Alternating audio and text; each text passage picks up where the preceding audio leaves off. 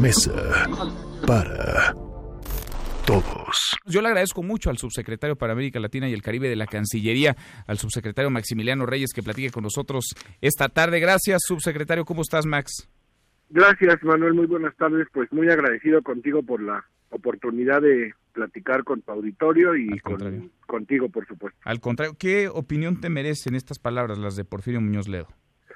Pues mira, la verdad es que son palabras eh, emitidas desde la curul, porque distan mucho de estar eh, apegadas y con un conocimiento de causa real de, de lo que sucede en el terreno de la migración en estos momentos.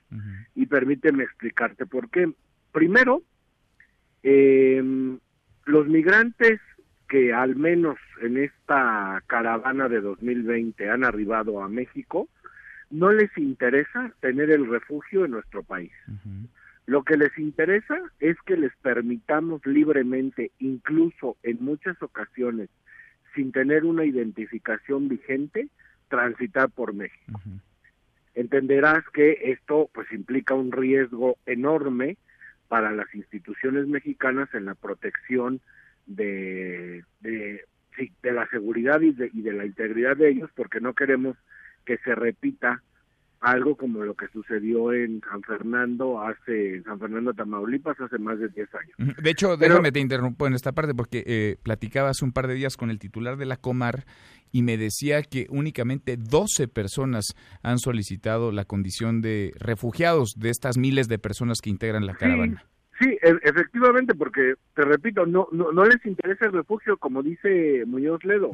Lo que les interesa es llegar a Estados Unidos incluso, insisto, sin presentar ningún documento vigente de identificación, lo cual es muy grave porque pues no sabes a qué persona dejas dejas pasar. Segundo, eh, Muñoz Ledo eh, se ampara en lo que dice el artículo 11 de la Constitución que habla sobre que México es un país de libre tránsito. El propio artículo 11 al final le da espacio, como todos los artículos de la Constitución, a las leyes reglamentarias.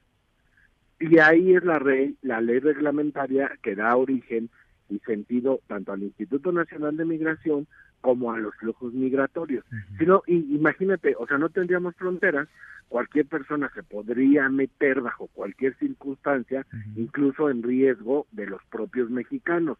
Tercero, no ha habido un herido de hospitalización necesaria, al menos desde que el presidente López Obrador eh, ocupa el cargo de presidente de México. No hay no hay heridos porque se ha dicho que hay represión y decía por fin Muñoz Ledo que era brutal y salvajismo.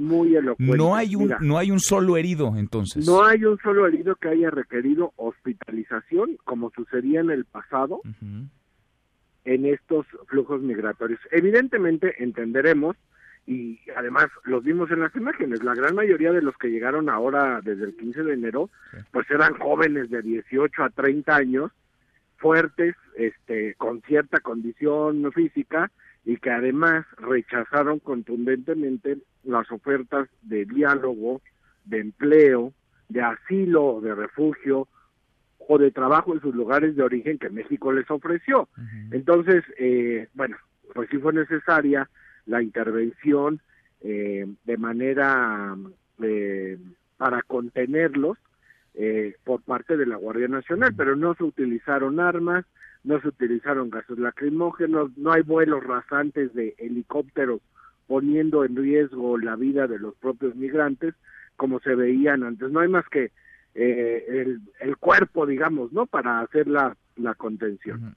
Cuarto, siempre acompañan cualquier acción que realiza el gobierno de México, las instituciones de salud pública, especialmente la Secretaría de Salud, IMSS Bienestar y Protección Civil, que normalmente atienden casos de deshidratación, eventualmente de alguna fatiga extrema por el por, el sol o por el cansancio producto de las de las largas jornadas de caminata, este, pero que todos son atendidos en las ambulancias o en los puestos de auxilio y de socorro que se que se establece.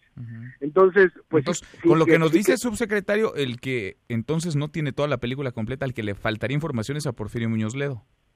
Sí, porque el diputado lo que hace es eh, opinar con base en la experiencia personal de él y en lo que el marco constitucional nos faculta a nosotros. Ahora, si él quiere modificar la constitución, bueno, pues puede proponer una enmienda, una modificación, perdón, a, nuestra constitución, a las leyes reglamentarias, y entonces pues desaparecen las fronteras que esperamos que no sea el caso, pues, ¿no? Este, pero no, no, ni la Guardia Nacional ni el Instituto Nacional de Migración ha eh, violado en ningún momento lo que establece nuestro marco normativo. Y permíteme darte un dato nada más. El año pasado, la Guardia Nacional no recibió una sola recomendación de la Comisión Nacional de Derechos Humanos por el asunto migratorio. El Instituto Nacional de Migración, por este tema migratorio, recibió solamente dos, uno en la Ciudad de México y uno en el estado de Chiapas. Dos recomendaciones para un flujo de migrantes que el año pasado fue de casi 600 mil personas. nos parece que eso es muy claro eh, respecto de la actuación de las instituciones mexicanas. Pues Max, subsecretario, te agradezco la prontitud para conocer tu punto de vista sobre este asunto y que hayas contestado el teléfono esta tarde, que hayas platicado con nosotros. Gracias, gracias, subsecretario. Gracias a ti, Manuel, por llamarme y pues siempre a tus órdenes. Gracias, muchas gracias, el subsecretario para América Latina y el Caribe de la Cancillería. Para todos. Mesa para todos.